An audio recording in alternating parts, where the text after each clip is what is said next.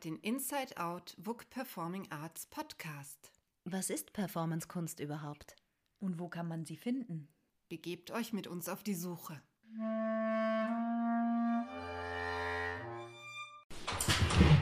Welcome to our first episode of our podcast in this new year. Happy New Year to all of you. Um, in case you're wondering why I speak uh, English today, it's because today's guest is Yossi Vanunu, the creative mastermind behind Toxic Dreams, who prefers to speak in English. Um, See, yesterday was the premiere of The Dead Class, the new piece by Toxic Dreams. Um, can you tell us in three or four sentences what it is about? Um, the Dead Class is a musical or sort of a musical uh, that uh, is built from text uh, that was written in a manifesto form by a young men who shot their class. That's kind of the basic Mm-hmm. premise of it. Mm-hmm. And uh, the result is a rather intense piece, um, which made me personally almost crying, and I was scared all the time because it's it's interesting to see five young men on stage singing about how they feel as a loser, as a zero, as um, someone whose society doesn't understand. Um, why were you interested to bring those stories on stage? Uh, yeah, I, I, I was reading uh, a book uh, on a wider context where where a school shooter was uh, were analyzed as a phenomena of a certain um, thing that is uh, going on around young people. So I started to dive into it, and I was um, while researching, I, I came in all of this idea of the manifestos. And the more I read about it, the more I had the feeling that this phenomena has a has something to teach us that is bigger than just the act of school shooting. That uh, uh, the fact that this uh, that this kind of this phenomena exist uh, among certain young people, it's a it's a sign or it's a stand-in for for a bigger problem. So, for example, when when when you start uh, to research it and to, and you think uh, why it's only young men and not girl, and then you realize because girl tend to commit suicide and not to shoot the class, but the actual problem exists uh, in girls and is in boys in that sense. This disillusion, this not feeling adequate, this feeling feeling like a loser. With girls, uh, it has a lot to, a lot to do with a certain physical appearance, with a with the way they are treated uh, in the social uh, media or social networks. Uh, and boys, or some boys, not all of them, of course, very small percentage of it, uh, take it out on other. So for me, uh, when I read it, I thought, okay, there is there is a story here that that can shed much more light about where we are right now in in in our society, and and also uh, where where we arrived with a certain decision that we made. Uh, how to run society, how to run our economy, how to run our education, and uh, this is unfortunately the bad fruit of it. And uh, the piece is based on, on real manifestos by school shooters. Um, how was it for you to work with these texts? Yeah, it's quite uh, difficult, but it's also confusing. Um, the you you can trace the, the beginning of manifesto to in that uh, form to the Columbine uh, shooting in Colorado.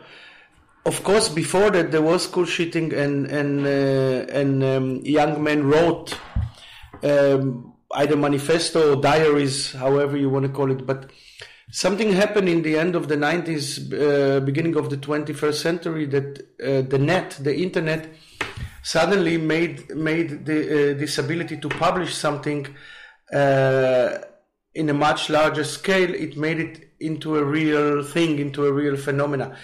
And the moment the Columbine uh, manifesto came out, other shooters started to relate to it, and uh, and so there was this feeling, uh, or there is this feeling now that the, the kind of over the last 20, 25 years, they keep on writing one manifesto mm. that is a sort of a collective text by all of this disillusioned um, youngster, and they refer to each other. So, for example, uh, there was a couple of years ago, there was a shooter in Florida that referred to the Columbine, whatever. So it's almost like they're writing their book of uh, disillusion, they're writing their book of anger, they're writing their book of frustration.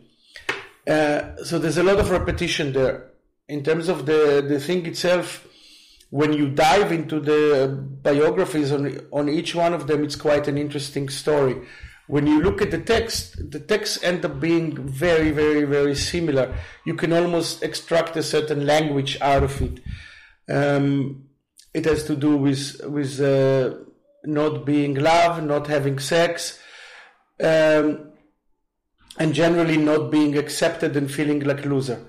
There is here and there some differences. For example, there was um, a young man from Finland who didn't have this social structure, but he was in love with American culture and he loved the Columbine thing, and he thought that the, the best thing, the best American things he can do is shoot the class because uh, for him this is the kind of life that he wanted to imitate. But or, or the other guy, Andreas uh, Bervik, if I pronounce his name now, Bervik, the, the guy from from Norway uh, he had a total political agenda, anti-immigration, anti-Muslim. He looked at himself as the new crusade. But in general, uh, and the more the American type, it has to do with uh, with feeling like a loser. Mm-hmm. But when you dive into the text and you re- realize why many of them feel loser is because there's a certain expectation as a young man that you will get certain things that people will talk to you, that you will have a girlfriend, that you will have sex, that you will be successful. There's a certain image that, that this, these young men don't achieve. An image that's presented to them by media, by TV, by society, by social networks. It doesn't come out of nowhere. And the moment they realize that they will not be able to achieve this kind of um, status, the only way they have left is to to, re- to go to take revenge. So in one way, there's a lot of reading it. A lot of time, there's a certain repetition, and you get the point. On the other hand, suddenly, in a certain point, you go into a very particular stories, and then you are totally moved or touched by them because suddenly you, you see ah interesting so for example in the columbine uh, uh, diaries they call the basement diaries one of them i think harris talks about how much he loves his mother and father. And that throws you off because you think, ah, you know, they have they come from a bad background, they don't like their parents, they have, and suddenly you realize, no, uh, this uh, young man really uh, had a good relationship with his parents to a point when then when you start to research you see that his mother is giving TED talks about uh, what does it mean to be a mother of a of a school shooter? On the other hand, when you you go to another person, uh, uh, there is a story about one of them, the guy who, who shot in Virginia Tech. There's a transcript when uh, he invite um, a pole dancer to an hotel room, and she dances for him, and after ten minutes he gets bored and uh, he asks her to sit and he tells her about uh, the girlfriend he has and jelly. She's a supermodel and from the moon. And that's that throws you off on the other things about someone who invent a total different um, a total different um, reality uh, including a girlfriend and and where she is and that he, that he goes now to her. He shoots everybody and that he's go to her and then you start to research about him, and you realize when he was in high school, he wrote short plays. and the short plays are very sort of anti-capitalistic, anti-American way of living, uh, uh, written in a very crude language, but kind of an interesting. So this is the part when when the reading all of the material start to be interesting, and you start to familiarize yourself with the different people, and also realize how different they are from each other. That it's not that easy to make a profile. So, to put it in a more um, dramatic way, you can't say that there is one specific, specific form or norm of someone who tends to kill other people. No, the the thing that the not really, but the thing that the research um, says, and I, I read quite a lot of research about it, is that.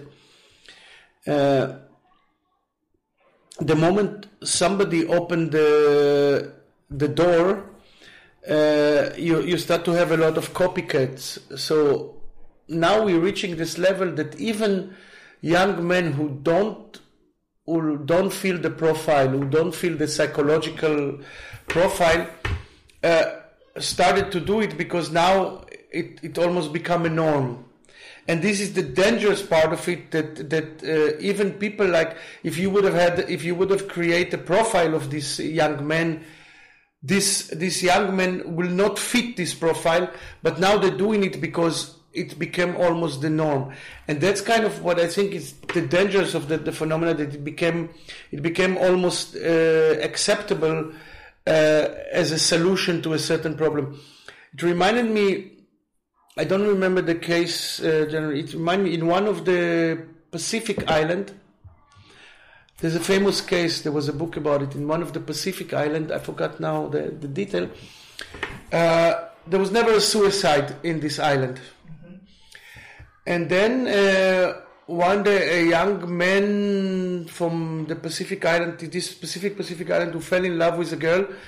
Um, she rejected him and he killed himself. And that was the first suicide in an island. And after that, uh, there was almost an epidemic of suicide in this island. Mm-hmm. Because the moment this suddenly this wasn't an option, young people who, let's say, had a fight with the parents went out and hanged themselves in the, in the, and, and when it became almost an epidemic of the island, I can give you the detail, I, I forgot the name of it uh, a lot of psychologists uh, went there and they started to really research this phenomena and they realized, yeah, that uh, the moment somebody opened the door uh, and and suddenly in a place when suicide was never a possibility, suddenly it became a possibility. It started to use by young men even on cases that actually it was not justified. You just had a fight with your parents and you went and you did it because suddenly it was an option. And I think there is something similar happen uh, especially after the Columbine, which was the first one that was really widespread in the media, uh, also via movies, that, that suddenly this became an epidemic. This became almost uh, almost permission to, to, to do it. Um, I that's why, for example, now there is this tendency in America, for example, not to publish the name not to give them any publicity so they cannot do it in order to get some fame. Because in the piece, um, one one thing these uh, young boys are looking for are, is a name to be known by someone, so that their name will remain and there will be some some sort of statue to yeah to praise them. Yeah. Yeah, because I think this is this is one of the things that uh, when when when nobody recognizes you, when you are uh, the one that nobody nobody want to be part, when you are not invited to have, the main thing that you want to is to be recognized, to have a name, to be known. Uh, you know the classic Andy Warhol, fifteen minutes of fame, and I think that they're uh, violent uh, in our society more American than Europe, but Europe also in certain way. In Europe, it's a much more political act. It has a bit of a different implication, but violence is is a is one of the biggest tool to get notorious. It's almost even more than if you have a really positive achievement. Uh, we like uh, we like violence. Violence is glorified. There's a full industry behind. So I think this uh, young man uh, recognized very, very, very um, fast that by committing this act, they will be known. Uh, because the other way does not exist for them. That's kind of interesting. Like, there was now a case in Michigan not long time ago by this 15 year old boy. The parents are now also involved. So I, I looked at it and there's a there's a video clip that he put this boy when he was 10 when he's trying to teach um, other kids how to play a certain video game.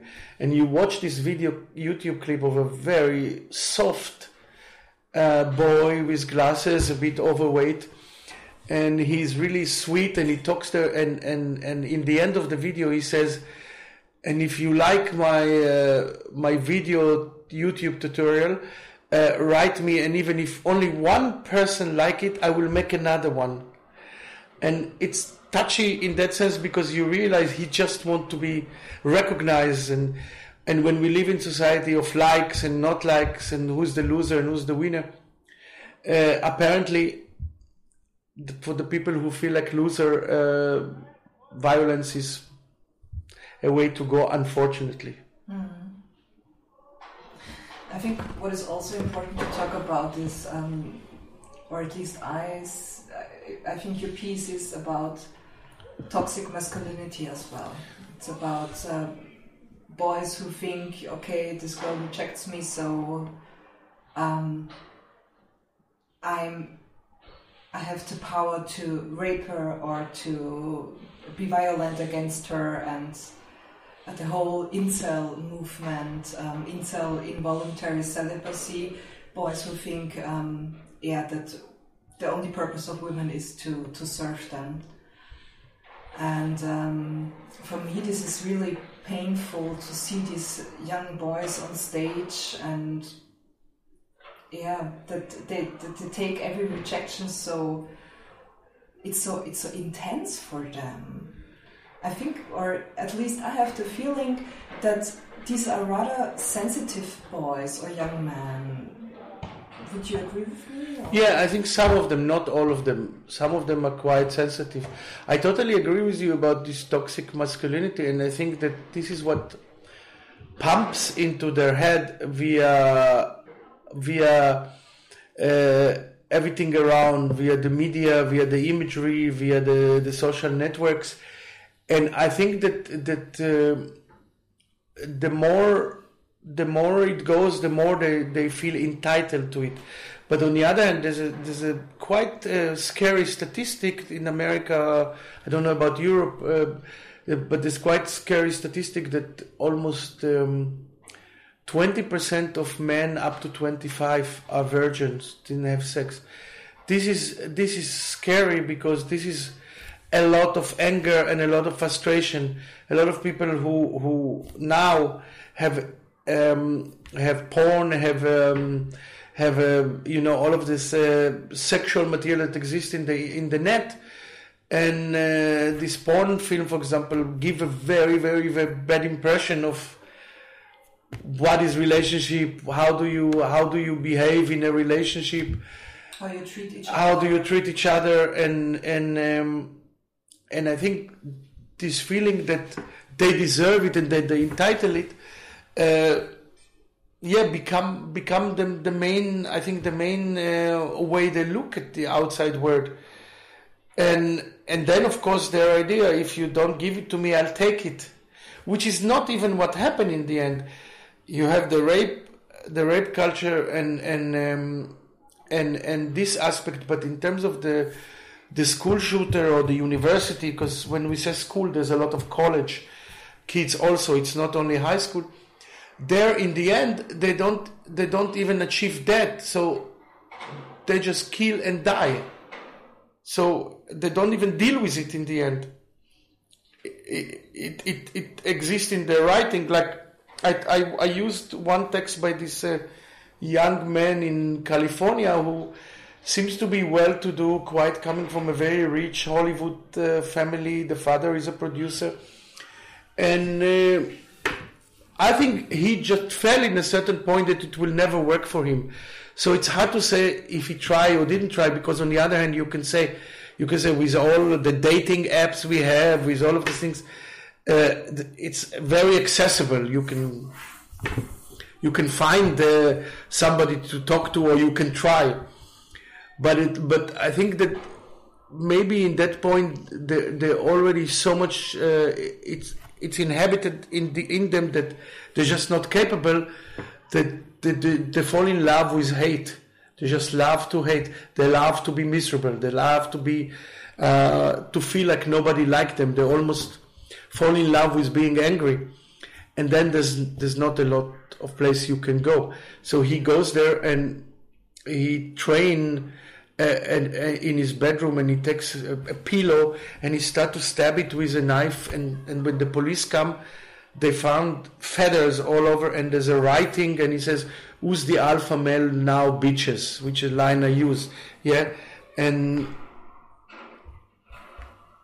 and you realize yeah he's just he lost it. But when when they go and shoot, when he goes to shoot, because he, he, the guy in California, for example, he drives a car and he shoot random people from the car. So in the end, the revenge is also not specific. It's not like, and that's what the interesting for me. Then that it's not like they they shoot the kids that hurts them, or they shoot the girls that rejected them. When they decide to shoot, they go uh, basically indiscriminately all over. And this was the bad uh, influence of Columbine because the two guys from Columbine, uh, from the beginning, wanted to kill as many people as possible so they will become famous. Lucky the bomb that they put in the dining hall did not uh, work. But they were the first one who, who, who said kind of the, or, or who pushed it, the revenge should be on everyone. It's not about just the people who were bad to us, because that would be uh, not spectacular enough. Mm-hmm. Um, I'd like to talk about the form as well, because um, mm-hmm. making a musical out of such stories isn't, um, yeah, that usual. I would put it this way. Why? Yep. I mean, maybe here I have to explain a bit that we are in the middle of a toxic dream, in the middle of a a cycle that we call real fiction, uh, where we deal with different show with this with this idea how what kind of structure, uh, how to use uh, so-called um, real material or real stories or stories that exist in, a, and and put them into a certain fiction, which is mean a show. So, for example, when we did the Kreisky, that we inverted it, we took uh, we took a, a, character that exists historically, but we created a full fake biography. When we did, for example, Balulu, uh, it was sort of like uh, I took my biography and subverted it and created something that does not exist. So, uh, in all of the in all of the the cycle, we are working with how how um, language operate and how do you, you you you you play with this real fiction and which format. And we do different formats. So for example the the Kreisky was a sort of sitcom and the Pereg uh, was um, more performative when we took an existing material. Uh, and somehow I had this feeling why not try a bit of a structure or a music piece uh, and see if, if you can take material that is relatively uh, difficult and relatively hard and put it into um, a form that maybe will make it more accessible or will, will make it more uh, will make it easier to tell. Um, because I think that in terms of the, the stories themselves Hollywood or TV does it better than theater. So if you want to have an autobiographical story of a school shooter, you can do it. Uh, I don't know if better, but you can do it uh, realistically in film or in TV. In theater, it's much more difficult to do because you know you use you, the realistic aspects of it is not really working well. So I thought, why not actually take it into the most uh, sort of so-called artificial structure and and discuss it via that and that's why uh, I decided to go musical I also love musicals. Uh, I think that musical in Europe especially have a bad name because we have a certain idea of what is musical but musical or the history of musical is much different than what we we think. And especially for example in the last few years you had a lot of musical that uh, dealt with a kind of difficult material.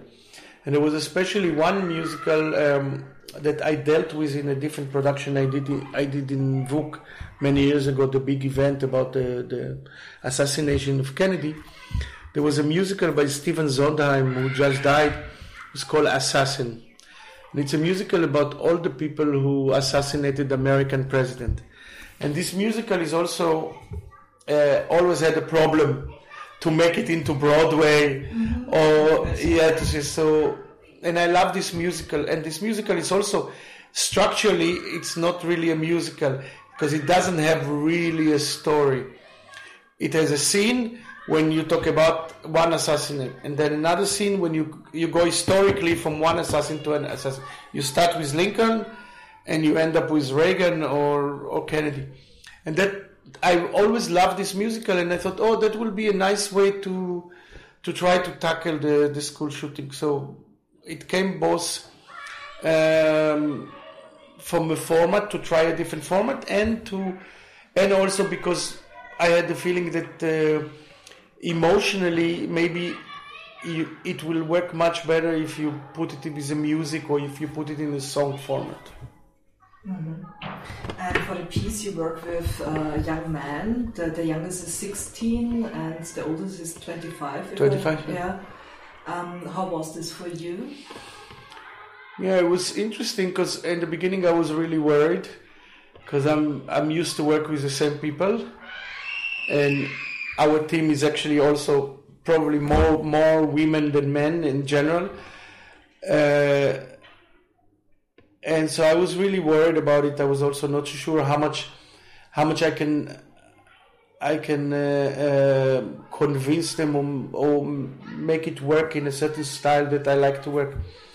But to my surprise, they were very very open and very excited uh, to do it, uh, and somehow, um, yeah we managed to create this atmosphere uh, in a rehearsal room that uh,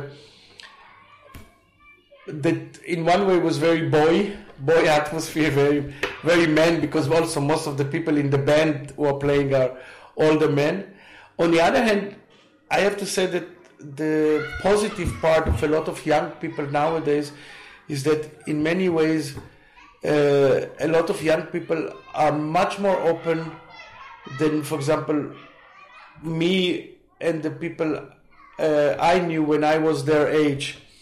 So the way they deal with diversity, the way they deal with gender, the way they deal with sexuality, the way they deal with this topic, there's a much more openness and much more, um, I would say, uh, willing to go to go places. So I was positively surprised how smooth it went and how um, easy it went, but I also didn't try to push them to go in certain directions. So I was very, as usual, because I do it also in with the performance in Toxic Dream.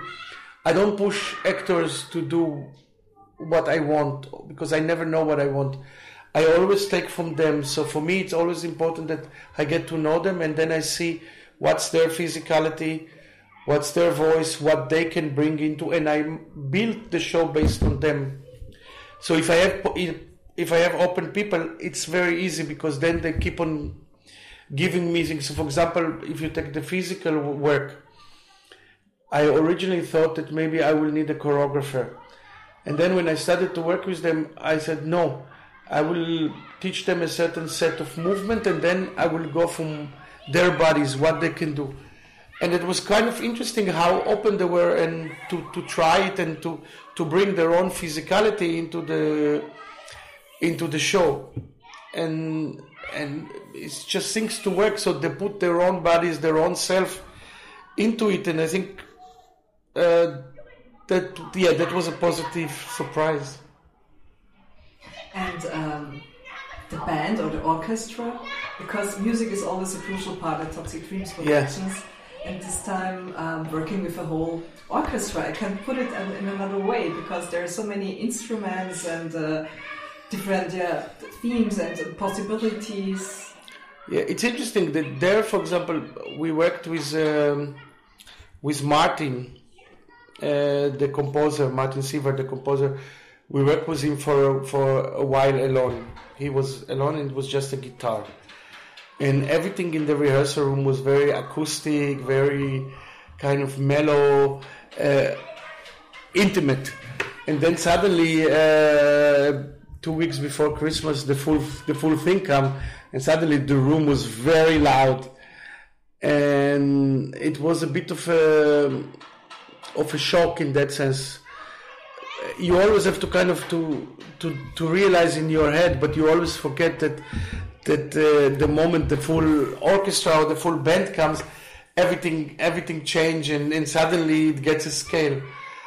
Uh, yeah, it was it was very interesting. took me took me some time to get to get used to it. Um, I think I in the beginning I had this feeling, oh wow, uh, we're losing a bit the the simplicity, but on the other hand, you win you win a lot. Like for example, the moment you have an organ and you can have sometimes like a, almost these church like sounds or whatever, it it shifts a lot the the meaning of what you do. Um, and also I think that as a as a let's say as a director or as a as a maker, uh, you lose a bit control because the the music the, the musician are much more connected to the composer, and it's almost like uh, they work with him. So it's an interesting thing because you as a director uh, have little control about what they play or not. You can have your opinion and that I find quite interesting because it's almost like um, it's almost like different artists coexist in a room, and people are putting their own take on the material, and it's not that unified, which I find very democratic anyway in work. So for me. Uh, we usually work like this in Toxic Dream, but now it's even more because there's a full other group who who is you know who is working on on something that you not totally uh, control or you don't totally uh, so sometimes understand. And, and, I have to say that uh, sometimes I even uh, not so sure about some of the choices they make, but I'm intrigued because it surprises you. Mm-hmm. Yeah, but it's also yeah nice. yeah. Case. yeah, yeah. To be surprised by music and how the the tone changes and how the the the singers or actors present the story they have to tell. Yeah. Yeah. Fine, then um, the Dead class will be in at WUK till Sunday the 16th, 7.30 p.m. Get your tickets at www.wuk.at and we are happy, very happy to see you there and thank you very, very much for your time, Yosi. Welcome. And um, yeah. See you See the next show. See you the next show, yeah.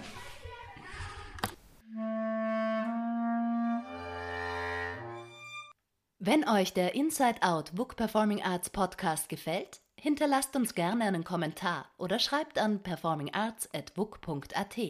Der Podcast ist auf allen gängigen Plattformen online und wir freuen uns, wenn ihr ihn abonniert.